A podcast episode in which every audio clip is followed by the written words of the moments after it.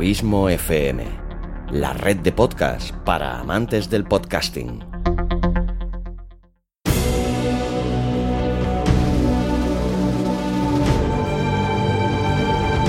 Una producción de Abismo FM y Lorincisus, creada para todos aquellos que quieren disfrutar de su tiempo libre escuchando grandes historias.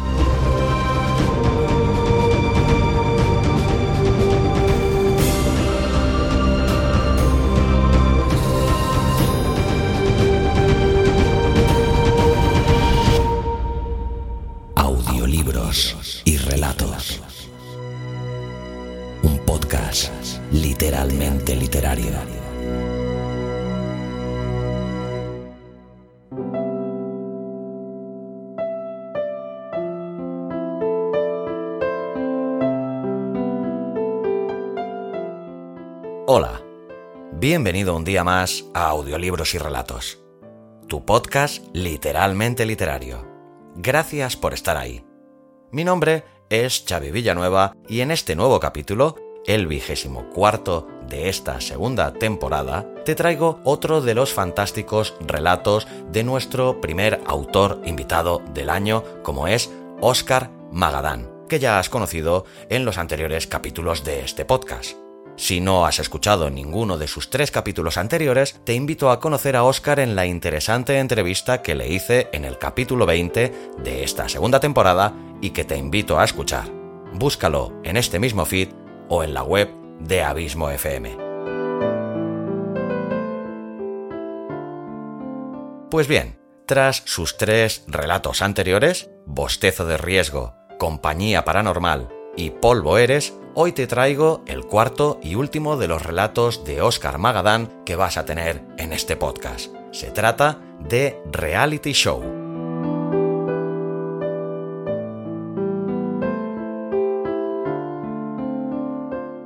Si quieres leer más relatos de Oscar, te invito a que compres su fantástica antología de relatos con un título tan escueto como provocador. Puñetazos te garantizo que es de esos libros que no te va a dejar indiferente y que te vas a leer de una sentada, casi sin darte cuenta. Una auténtica maravilla.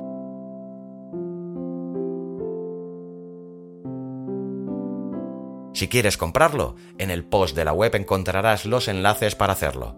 Solo tienes que hacer clic sobre la foto de la portada del libro que encontrarás en el post y te llevará a su página en la web de Amazon.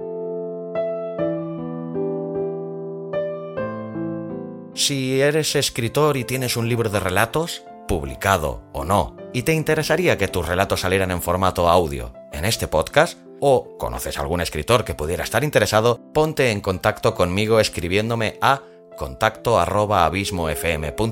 y exploraremos dicha opción a ver si es viable. Vamos entre todos a hacer crecer en la medida de lo posible este nuevo formato de literatura en audio. Hay que hacer crecer la cultura y la literatura como sea. Y yo estaré muy orgulloso de colaborar en ello en la medida de mis posibilidades.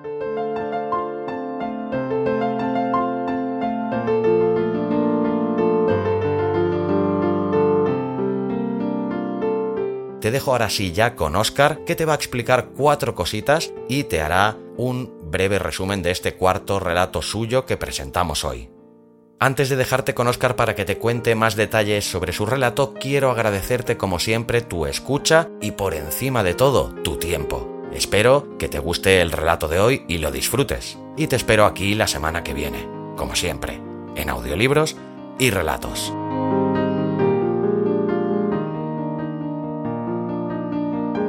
Ahora sí te dejo ya con Oscar que te va a explicar cuatro cositas y te hará un breve resumen de este cuarto relato suyo que presentamos hoy. A ver, Oscar, cuéntame, ¿qué nos espera hoy con este fantástico e inquietante relato tuyo titulado Reality Show?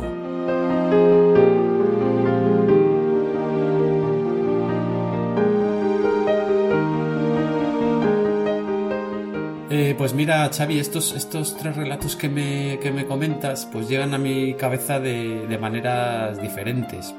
Con respecto a esto, es muy curioso porque me, están preguntando mucho últimamente, después de leer el libro, si el libro es autobiográfico.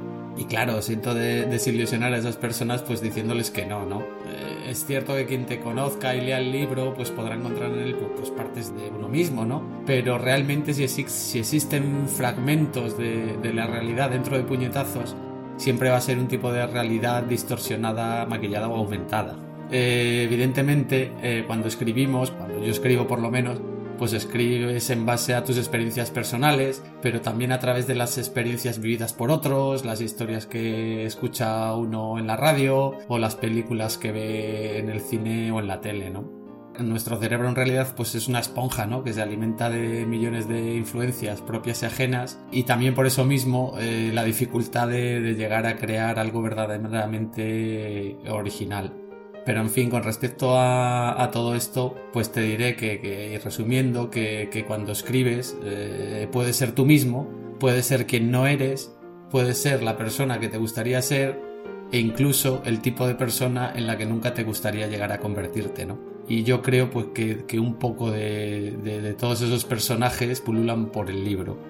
Eh, sobre Reality Show te contaré que no recuerdo exactamente el desencadenante que me llevó a escribir esa historia. Por cierto, aquí, Xavi, aquí tienes una prueba de que los relatos no son autobiográficos, porque yo nunca he tenido un gato ni de momento tengo pensado comprármelo, ¿vale? y quizás menos después de haber escrito este relato, por cierto. Bueno, lo que sí recuerdo es que el relato eh, surgió sin, dificultad de mi cabeza. O sea, quiero decir, en ocasiones los relatos, las historias, parecen estar ya escritas en mi interior, ¿no? Eh, esperando simplemente para, salir. no sé cómo explicarlo. Un día se te ilumina una parte del cerebro y la historia surge fluidamente, ¿no? Como si fuera el agua de un pantano al que se le abren las puertas. Evidentemente, luego tienes que trabajar sobre el relato, pulirlo, limpiarlo, darle la forma definitiva, añadir los giros finales, como en este caso añadí.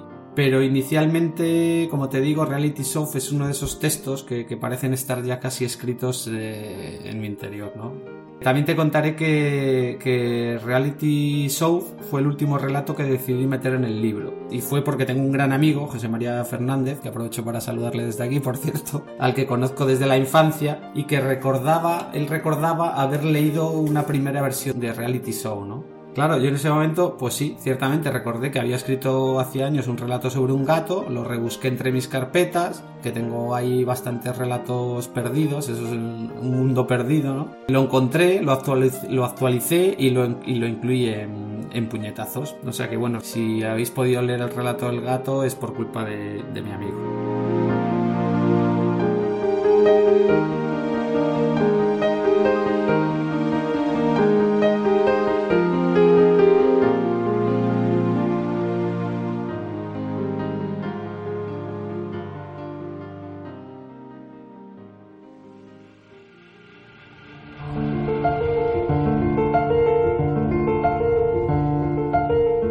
Reality Show de Oscar Magadán.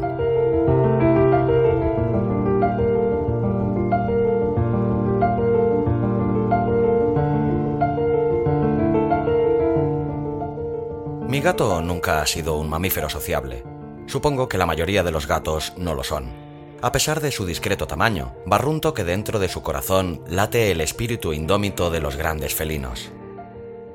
Los mininos se han acostumbrado a vivir con los humanos, pero he podido observar que por lo general nos tratan con cierta displicencia y altanería.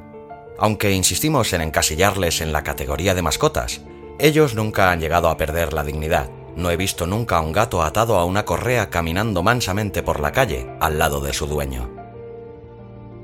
Saturnino ciertamente es poseedor de esa esencia salvaje. Recuerdo una ocasión en la que hizo salir huyendo a mi difunta hermana, Aquel día, ella, primorosa, desenredaba y volvía a hilar con forma de bufanda un ovillo de lana que sostenía sobre su falda. Satur, saliendo de la nada, saltó encima del ovillo ensañándose con él como si estuviera peleando con un ratón de oro. Ella, que no se lo esperaba, se llevó un susto de impresión.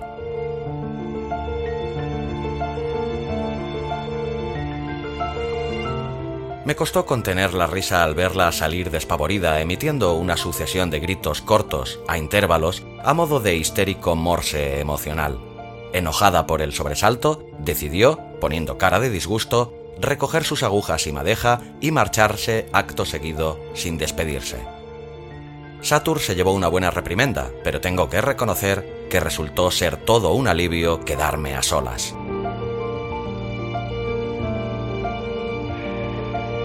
Mi hermana llevaba toda la mañana dándome consejos que yo no le había pedido y haciendo juicios de valor acerca de la inapropiada circunstancia, a su entender, de que un hombre de mi edad viviera solo. Por si eso no bastara, me acusaba de estar volviéndome igual de huraño que mi gato.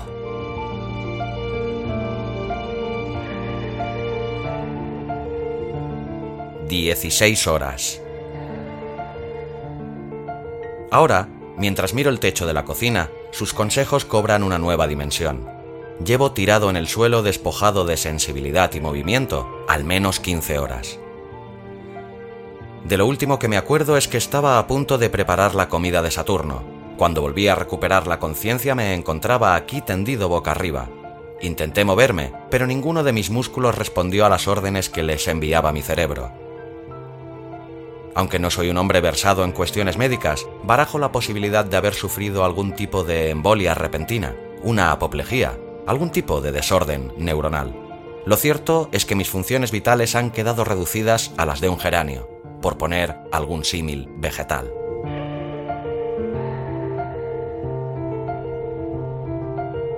...24 horas... La claridad de un nuevo día se filtra a través de la ventana. Como un reloj de sol, la luz recorre mi cuerpo paralizado marcando el paso de las horas. Estamos en invierno y los azulejos, de estilo ajedrezado, deben de estar gélidos. Solo es una conjetura. Mi piel no percibe el frío ni el calor. Voy a morir mirando a las paredes, pensando en que debería de darles otra mano de pintura. Será una muerte aburrida, como solía decir mi hermana, soy un viejo huraño y solitario. ¿Quién me echaría en falta? Si nadie lo remedia, me apagaré solo y olvidado, como una bombilla que se funde sin testigos dentro de una habitación vacía. También va a ser una muerte triste.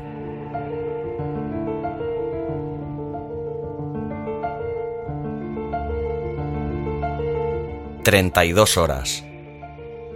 Debo de llevar al menos un día entero postrado sobre el suelo. El tiempo comienza a ser un ente amorfo, una suerte de juego de la oca por el que se desplaza mi conciencia al albur de pensamientos febriles que la devuelven a la casilla de salida de este trauma, o la adelantan hacia un futuro incierto y tenebroso. Por el rabillo de un ojo observo a Saturnino. Descansa apoyado en una de mis pantorrillas. Respira pesadamente entre estertores me duele contemplarle tan abatido y desaliñado. Agradezco más que nunca su fiel compañía.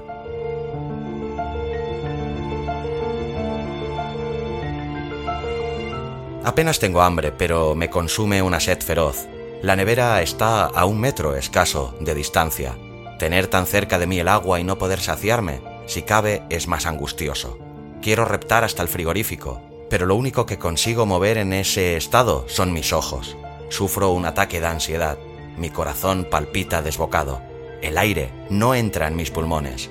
Intento relajarme respirando profundamente.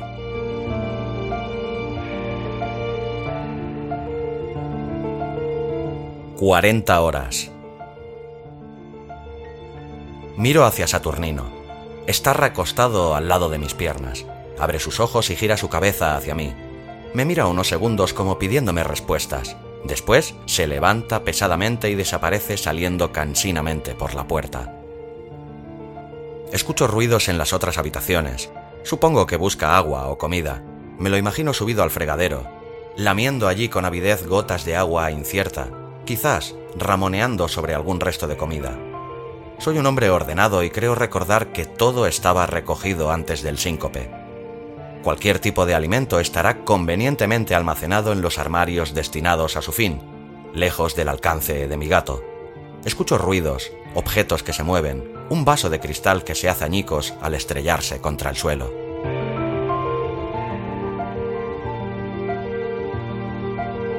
...48 horas... Satur lleva sin alimentarse ni beber más de dos días. Desde que sufrí el desvanecimiento, obviamente, no he podido prepararle su plato de comida. Antes del desayuno, hacía al menos seis horas que no le daba de comer. Ya que yo parezco estar sentenciado, rezo para que Satur pueda encontrar una vía de escape, un modo de escabullirse de esta pesadilla. Soy consciente por sus idas y venidas dentro de la casa, de que ha intentado buscar una salida, pero en esta época del año me cuido de que puertas y ventanas permanezcan bien cerradas para evitar el paso de corrientes de aire frío, muy perjudiciales a mi edad.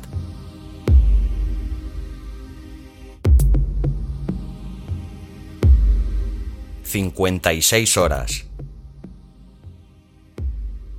En un principio me reconfortaba la fidelidad y cercanía de Saturnino, pero ya hace algunas horas que ha empezado a incomodarme su presencia. Percibo en su forma sigilosa de moverse y en su mirada escrutadora y aceitosa las aviesas intenciones de un depredador. Ya no ronronea, camina silencioso, me observa fijamente mientras da vueltas y vueltas a mi alrededor aunque me atemoriza, le comprendo. Parece estar llegando al límite de su capacidad de resistencia. Un instinto primario poderoso está tomando el control en su interior. Si tuviera fuerzas para bromear, diría que Satur cambiaría toda la lealtad que me procesa por un plato de gachas.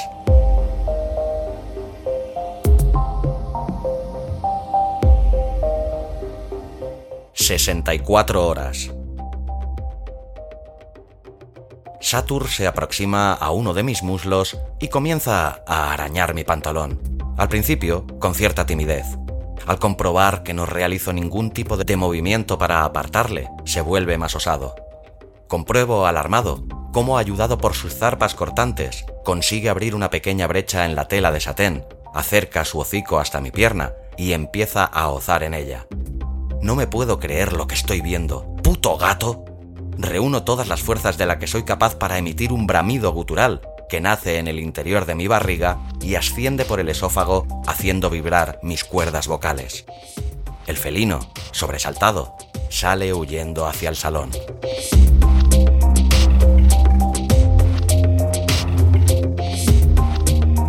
...72 horas... Las últimas horas he estado inmerso en una sucesión de pesadillas plagadas de demonios con dientes afilados. Me encuentro en un estado de pánico y alerta permanente. He buscado en mi cerebro los resortes que me permitan despertar mis músculos dormidos, pero no he encontrado nada. Soy un peso muerto y yaciente. Me pregunto si mi sangre fluye aún por las venas, si no se habrá paralizado su torrente. Para Saturno solo hay un plato de comida, un guiñapo aplastado contra el suelo. El instinto de supervivencia ha borrado de su mente cualquier rastro de afecto, cercanía o sumisión que pudiera sentir hacia mi persona.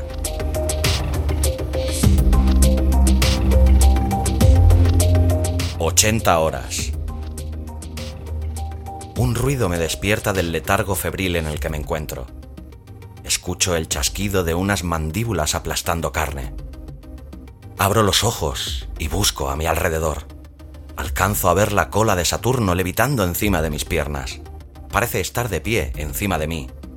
Mientras observo su cola y sus patas traseras, un borbotón de sangre salpicada vuela por el aire y se estrella contra el suelo. Abro los ojos como platos. Satur está alimentándose de mí para calmar su hambre gatuna. Entro en shock al menos mi cuerpo insensible no transmite ningún tipo de dolor. No siento el calcáreo filo de sus colmillos rasgando mis tendones. Desesperado como está, saja y engulle, obviando la mecánica lógica de la masticación. Mi carne desaparece en su garganta. Se desliza por el aparato digestivo de mi gato.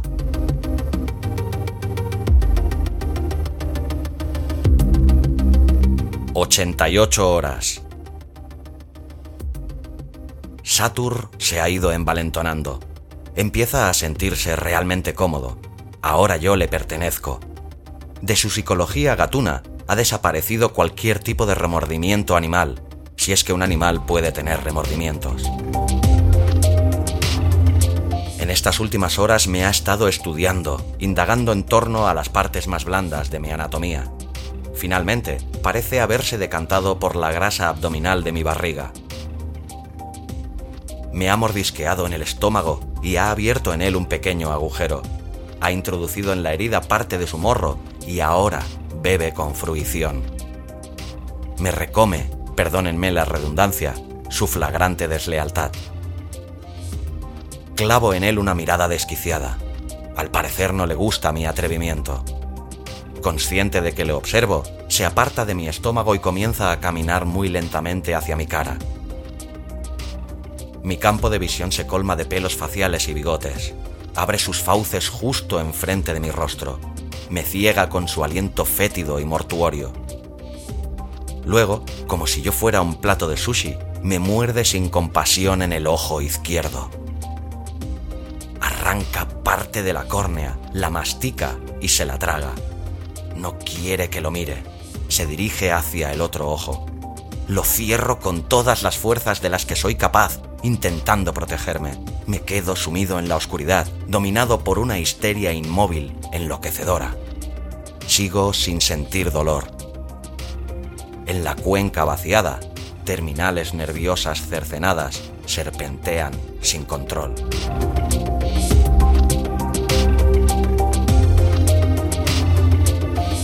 96 horas. Gracias, me supongo, a que el hambre de Saturnino ya no era apremiante, conseguí al final salvar el ojo derecho. No sé el tiempo que ha pasado, pero ya debería estar muerto. Sigo sin moverme, pero aún respiro. Al no estar utilizando músculo alguno, el consumo de energía debe ser mínimo. Tal vez debido a ser ya un anciano, el lento metabolismo de mi cuerpo ralentice cualquier tipo de proceso por muy terminal que sea. De cualquier forma, juraría que mi óbito es inminente. Satur, con su afinado sentido del oído, detecta la reveladora cadencia mortuoria de mis latidos. Olisquea encima de mi cuello. También huele a la parca. Creo que va a poner punto final a esta agonía. Levanta una de sus patas y luego la coloca con suavidad a la altura de la vena yugular. Con sus garras aceradas presiona ligeramente sobre la arteria, testando la capacidad de elasticidad y resistencia de la misma. Vuelve a alzar la pata.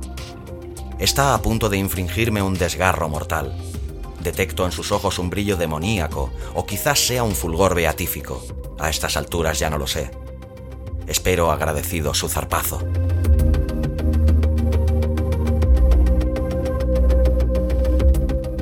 Repentinamente escucho varios golpes fuertes en la puerta de mi casa, muy violentos, como si alguien estuviera intentando derribarla. Poco después, efectivamente, se produce un gran estrépito. La puerta parece haberse venido abajo. El estímulo sonoro hace que salga de mi letargo. Abro el ojo que me queda con la indolencia del que ya se ha resignado a morir. Una mujer camina hacia mí.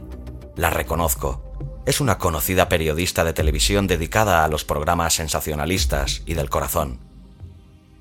No recuerdo en este momento su nombre exactamente, pero creo que se llama Nieves, o Isabel, o quizá se llame Ana.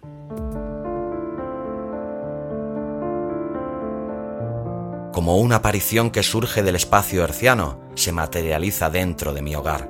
La veo venir por el pasillo con un micrófono cogido firmemente en su mano. Su melena rubia perfectamente ondulada enmarca su cara de aceituna. Repeinada, parece que va camino de un bautizo y no a enfangarse en el lodazal de un drama ajeno. Su nariz afilada olfatea la atmósfera viciada de la casa. Observa a su alrededor con la mirada indulgente de quien se precia de conocer todos los secretos del alma humana. Detrás de ella caminan dos hombres que cargan sobre sus hombros sendas cámaras de vídeo. Los objetivos se enfocan hacia mí mientras avanzan. Me apuntan sin piedad profanando este momento de extrema intimidad. Mi imagen está siendo digitalmente transmitida a través de los televisores de media España. Emiten en directo mi agonía.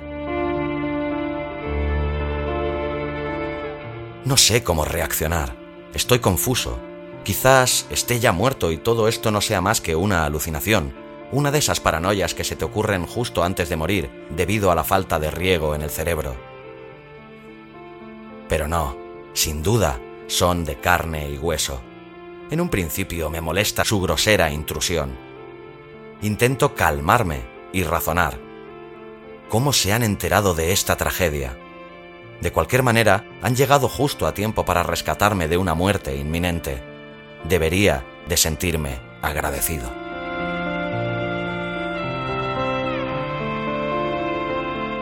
Una vez superada la sorpresa inicial me pongo algo nervioso. No todos los días sale uno en la televisión. La adrenalina que me produce tener tan cerca de mí a una estrella catódica me está haciendo reaccionar. Comienzo a sentir los músculos de la boca, un hormigueo en la lengua. Nieves, Isabel o quizás Ana me observa con gesto compasivo, se preocupa por mi tragedia personal, se solidariza conmigo en ese momento tan difícil, se presta a acompañarme hasta que llegue algún tipo de ayuda sanitaria o policial. Me cuenta mientras tanto que una vecina de mi planta concretamente con la que comparto patio de luces, se disponía a colgar la ropa en su tendedero cuando a través del cristal de mi cocina vio que estaba Satur subido al fregadero jugando con algo entre sus patas. Se quedó perpleja al darse cuenta de que el gato jugaba con un dedo, el dedo de un humano. Le vino a la cabeza un mal presentimiento. En realidad, hacía días que no observaba las habituales luces encendiéndose y apagándose en mi casa. Tampoco había escuchado el característico sonido de ultratumba de mi televisor, filtrándose a través de la pared que separaba nuestros dos cuartos de estar. Oliéndose la esquela, decidió llamar a un teléfono de urgencias y acto seguido al programa de sucesos en el que trabajaba su periodista favorita. Al fin y al cabo, mi vecina siempre había tenido una beta periodística, o al menos de cotilla. Los reporteros, ávidos de noticias truculentas, habían llegado diligentemente antes que los gendarmes. Nieves o Isabel o quizás Ana me acerca a los labios un vaso lleno de agua, después me agarra de la mano para que yo no muera solo. Me mira con ternura, me asegura que en ese momento toda España está pendiente de mí. Quiere mostrar al mundo entero el temple con el que afronto esta situación desesperada yo le brindo una sonrisa temblorosa. Escenificando una muestra de cariño que no siente en realidad, se aproxima a mi oreja y me susurra que no hace falta que sonría, que podría restarle dramatismo a este momento, que es preferible dejar fluir mis emociones, que salgan a la luz las inmundicias, las muestras de flaqueza que nos vuelve tan humanos.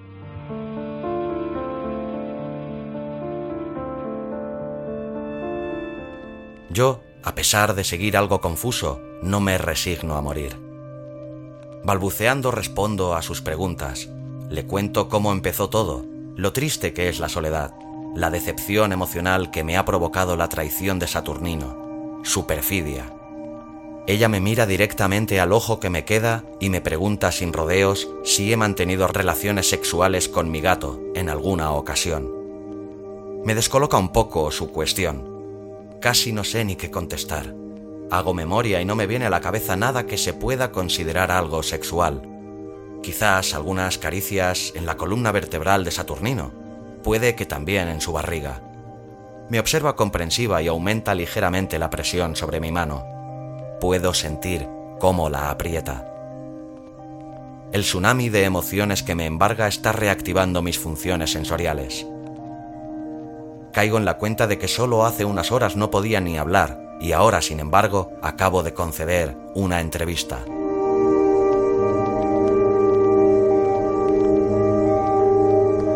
Comienzo a notar calambres en mis extremidades. Muevo un dedo lentamente, luego todo el brazo y también las piernas.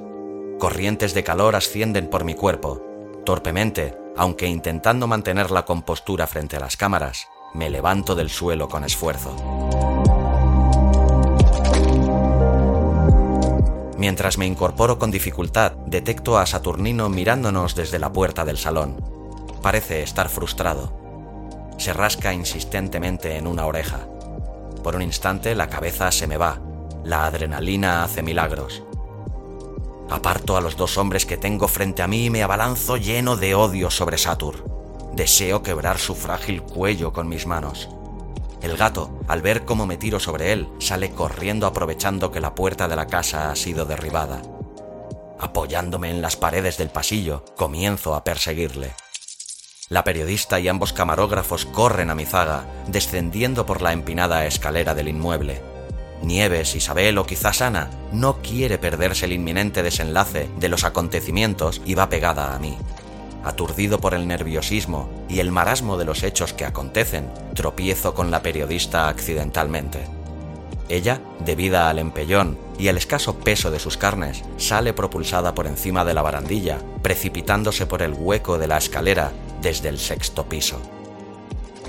Captada por las cámaras, hiende el vacío con elegancia de primadona, emitiendo un medido alarido cinematográfico que le acompaña durante toda la caída y que se apaga bruscamente cuando se estrella fatalmente contra el rellano.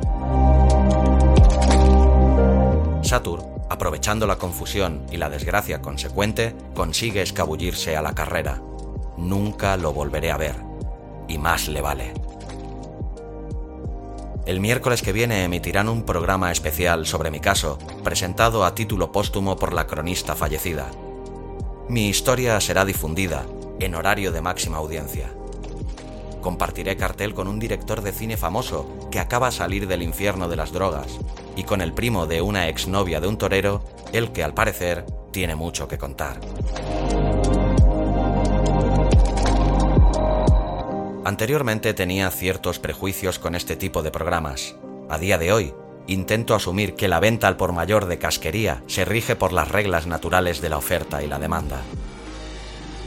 En cuanto a los que viven comerciando con su propia intimidad, ahora tampoco les juzgo. Al menos ellos cobran por ser vituperados. Mientras nos entretenemos hablando de sus vidas, no divagamos acerca de la vida del vecino o de los compañeros de trabajo o de cualquier otro adlátare cercano y cotidiano. ¿No les parece? Yo espero ansioso mi entrevista. Me voy a llevar un buen pellizco que sin duda amansará mis dudas éticas. Incluso me han regalado un parche para el ojo que lleva grabado el logotipo del programa. Quizás el próximo que venga a entrevistarme sea Jorge, Jesús o tal vez Paco.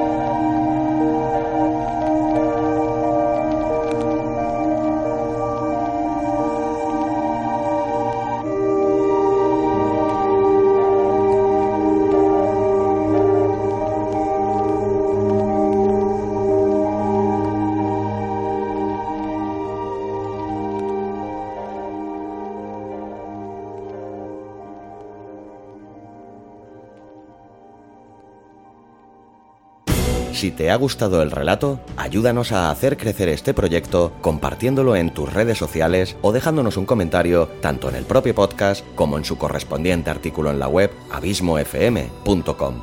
Te recomiendo también que te suscribas al podcast sea cual sea la plataforma desde la que nos escuchas. Es totalmente gratuito. Si crees que nuestro proyecto es interesante, déjanos un tweet dándonos tu opinión con el hashtag audiolibros y relatos. Para seguirnos y comentarnos, sugerencias y peticiones, nos encontrarás tanto en Facebook como en Twitter, como Abismo FM y Lorincisus respectivamente. Audiolibros y relatos. Un podcast literalmente literario.